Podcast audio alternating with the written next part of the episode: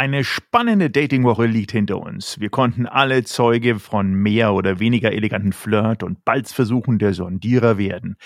Nur einer hat das Spiel eher von der Seitenlinie betrachtet. Du meinst sicher Olaf Scholz. Der gibt in der Tat den Hanseaten und fährt damit vermutlich ganz gut. Das bringt zwar die lieben Journalistenkollegen zum Wahnsinn und verschafft auch dem einen oder anderen Sozialdemokraten Luft und Platz, sich vor Kameras und Mikrofonen in die Flirt-Dramaturgie einzumischen. Aber insgesamt war diese Dating-Woche, wie du sie so schön genannt hast, schon vielversprechend. Während Markus Söder keine Gelegenheit ausgelassen hat, Armin Laschet noch mehr wie einen Verlierer aussehen zu lassen, hat uns ein geheimnisvolles, aber anmutiges Vierer-Selfie der neuen Citrus-Koalitionäre von Gelb und Grün ganz viel anheimelnde Hoffnung geschenkt. ich sehe schon, ihr Sozialdemokraten seid schon richtig verliebt in die Aussicht auf eine Ampelkoalition. Aber in der Tat wünscht sich das ja nach allen Umfragen auch die Mehrheit der Bevölkerung. Und laut einer Umfrage der Wirtschaftswoche in ihren Entscheidungspanels auch eine Mehrzahl der Top-Führungskräfte in den Unternehmen.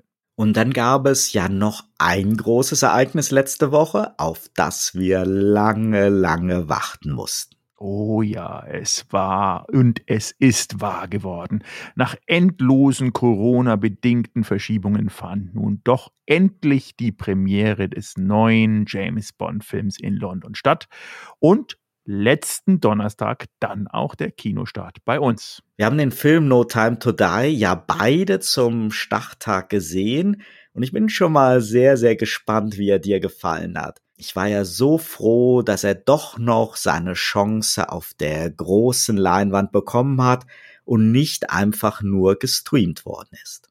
Ja, das ist natürlich noch einmal eine andere Debatte und vielleicht auch eine Frage der Zeit, wenn man den US-Markt so beobachtet, bei denen ja gerade Disney schon einige Blockbuster gleich zum Start ins Streaming-Angebot inkludiert hat. Aber in Sachen Bond freue ich mich schon darauf, die Eindrücke mit dir teilen zu dürfen. Dann läuten wir hiermit doch die Episode 53 der Turtles und Tiny Talks ein und sprechen gleich über etwas, das viele von uns in den letzten Monaten vermisst haben. Ein Kinoerlebnis mit einem Agenten, der mal wieder die Welt retten muss. Bleiben Sie also unbedingt dran.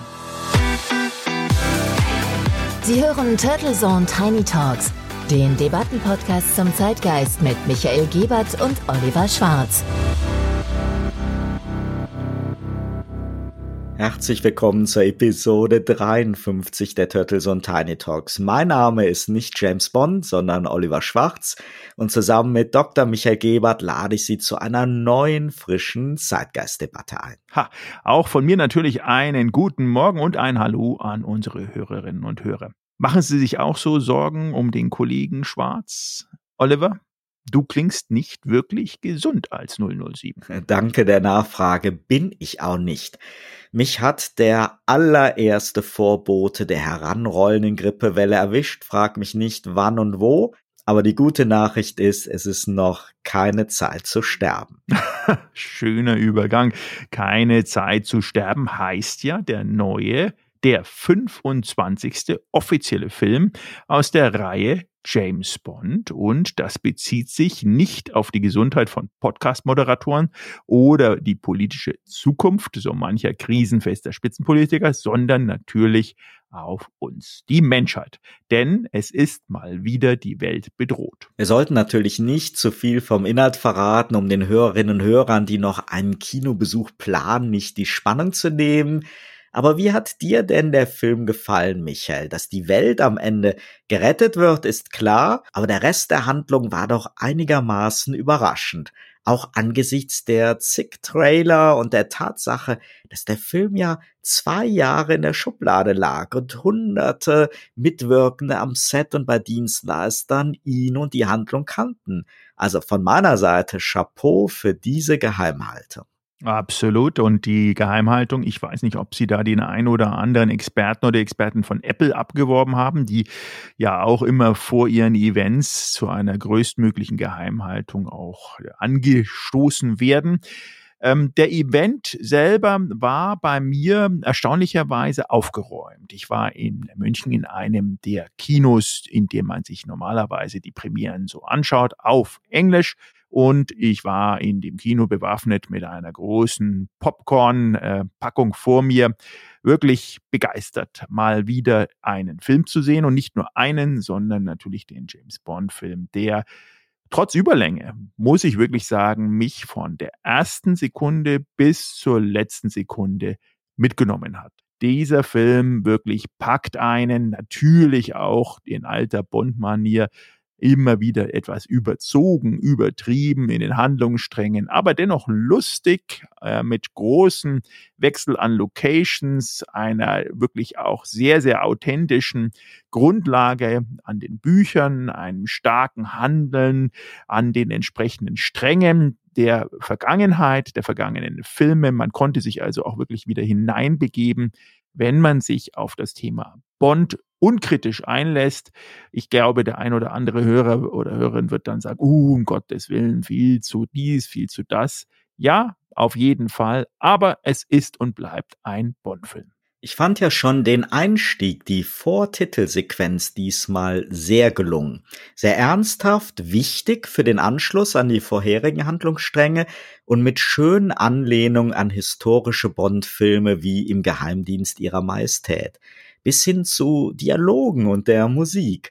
Und da konnte einem ja gleich Angst um Bonds Lebensgefährtin Madeleine Swan werden, die als erste Bond-Geliebte überhaupt in der Geschichte in einem zweiten Film auftreten darf und so viel sei verraten, diese Einstiegssequenz sogar überlebt. Interessanterweise haben es Aufnahmen, die noch vor anderthalb Jahren in den ersten Trailern zu sehen waren, nicht in den fertigen Film geschafft, aber was natürlich ein optisches Highlight war, ist die Kulisse von Matera in Italien.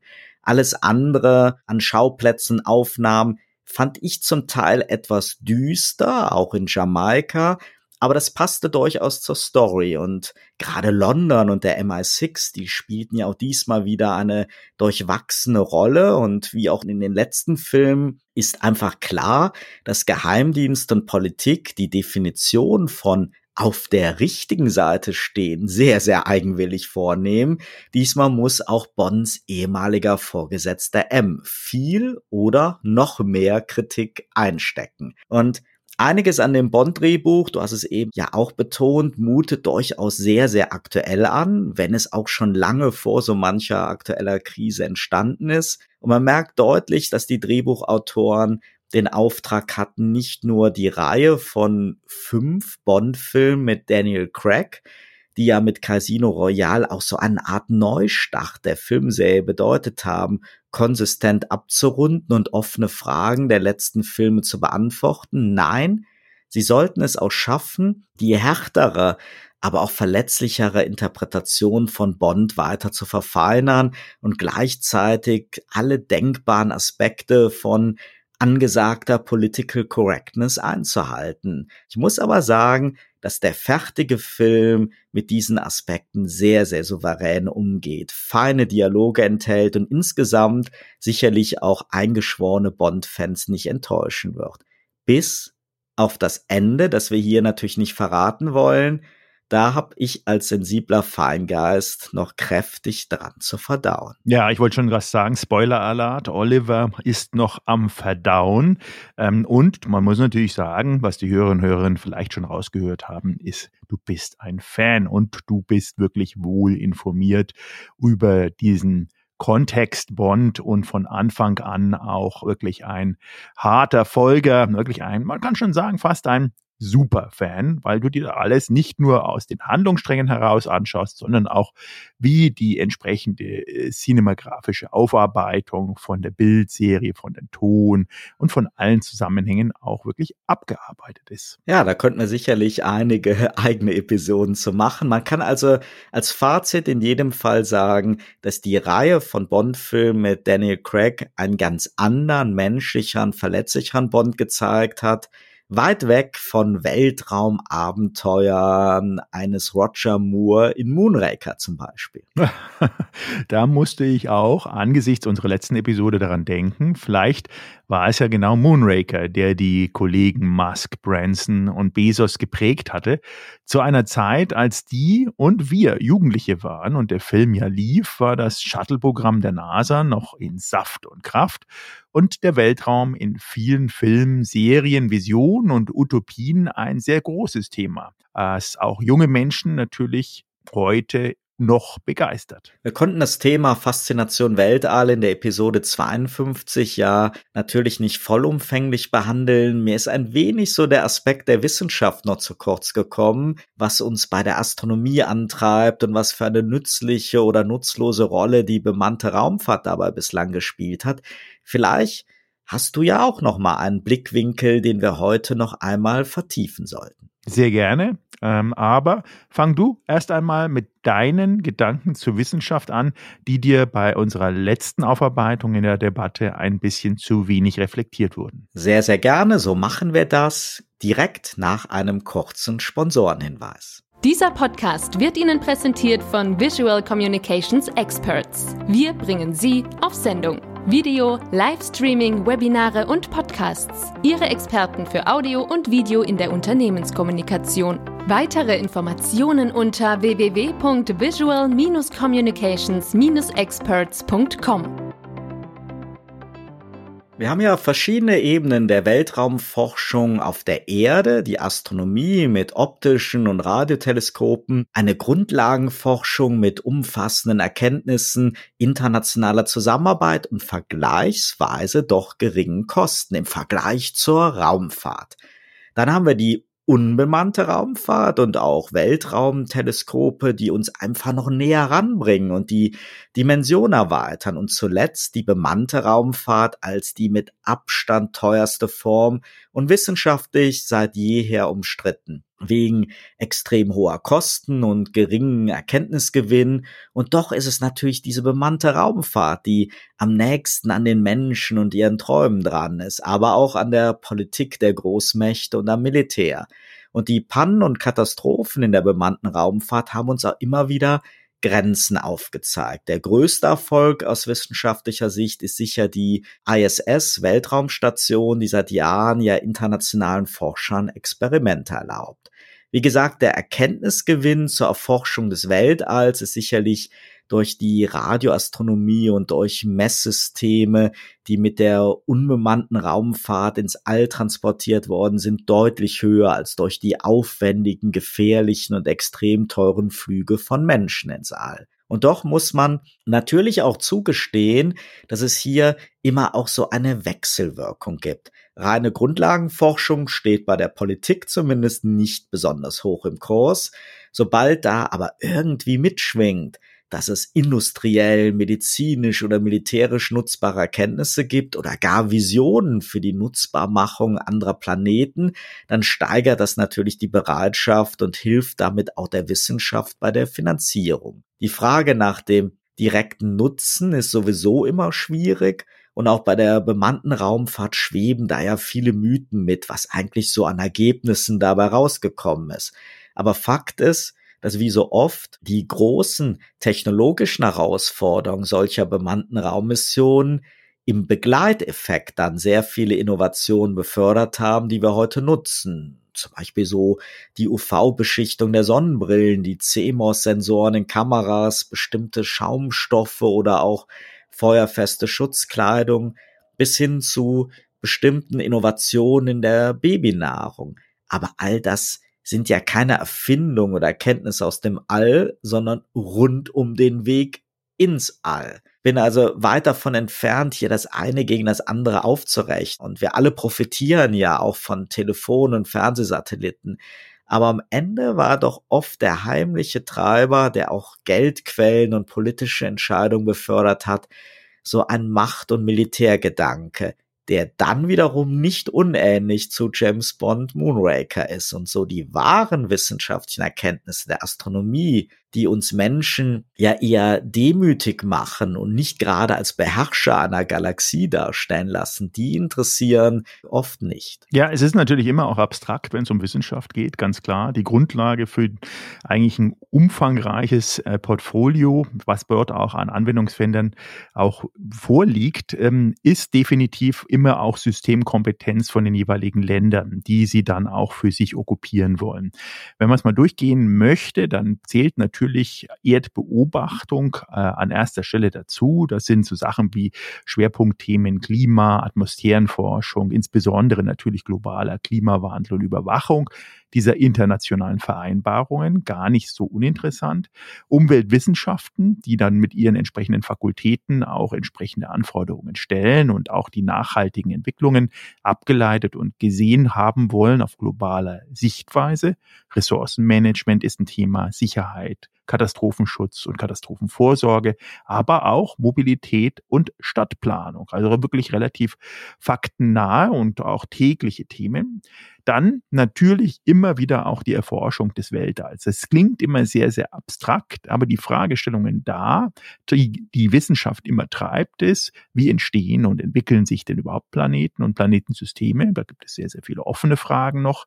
Was machen denn die Planeten und Monde äh, miteinander? Wann sind sie bewohnbar und sind sie bewohnbar? Und wie können wir, das ist das Elon Musk-Thema, wie können wir Leben auf anderen Planeten und Monden erkennen? eines der Weltraumthemen, die es spannenderweise auch in Deutschland mit dem Deutschen Zentrum für Luft- und Raumfahrt äh, vorantreiben, ist die Forschung unter Weltraumbedingungen. Man kann ja auf der Erde zwar nahezu Weltraumbedingungen schaffen, aber es gibt dort gerade im Bereich Material, Plasma, Physik, Medizin, Life Science wesentliche Forschungsdisziplinen, die das Thema Weltraum und die entsprechenden äh, Bedingungen, Micro-G-Bedingungen dann entsprechend auch zwanghaft über längere Zeit haben müssen.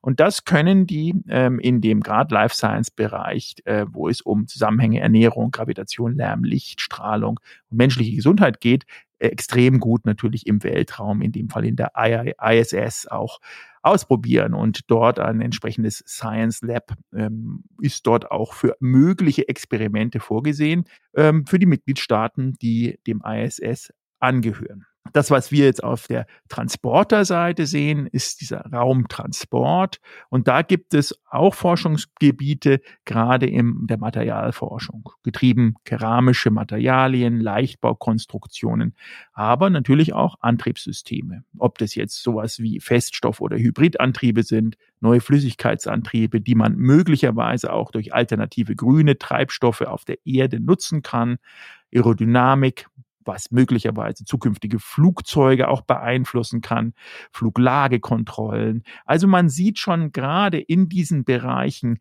die wir jetzt sehen, aber auch zukünftig sehen, darunter auch der Bereich AI und Robotik, wird sehr, sehr viel in dieser Übergangstechnologie Weltraum auch forschungstechnisch eingewoben, was dem Normalsterblichen oder dem Beobachter darunter und das, was wir ja beim letzten Mal auch besprochen haben, Thema Weltraumtouristik, gar nicht in dem ersten Augenwink so ersichtlich sein kann. Ja, man kann es ja vielleicht auch wirklich vergleichen, bisschen hier mit der Formel 1, so als Antrieb für die ganze Automobilindustrie in der, in der Entwicklung. Es bleibt auf jeden Fall spannend, wie es da weitergeht. Man hat so momentan das Gefühl, dass es wieder so eine Renaissance gibt, nachdem ja wirklich einige Jahre lang das Thema etwas aus den Augenwinkeln raus war. Und wir hatten es ja das letzte Mal auch angedeutet, ist ja auch wirklich spannend, ob uns die Erkundung des Weltalls, ob uns die Raumfahrt auch helfen kann, hier Probleme beim Behandeln unseres Klimawandels zu lösen. Spannendes Thema, Michael. Vielen Dank auch wieder für die heutige Debatte und Ihnen, liebe Zuhörerinnen und Zuhörer, wirklich nochmal der Tipp. Wenn Sie nochmal gutes Kino erleben wollen, dann schauen Sie sich den neuen James Bond Film an. So machen wir es. Wir freuen uns natürlich auf Sie nächste Woche. Bleiben Sie gesund. Besonders du, Oliver, werde wieder gesund. Und dann in der nächsten Woche mit Ihrem Feedback zu dem neuen James Bond 007. Turtle Zone Tiny Talks, der Debattenpodcast mit Michael Gebert und Oliver Schwarz. Immer zum Wochenstart auf allen Podcast-Plattformen und auf turtlezone.de.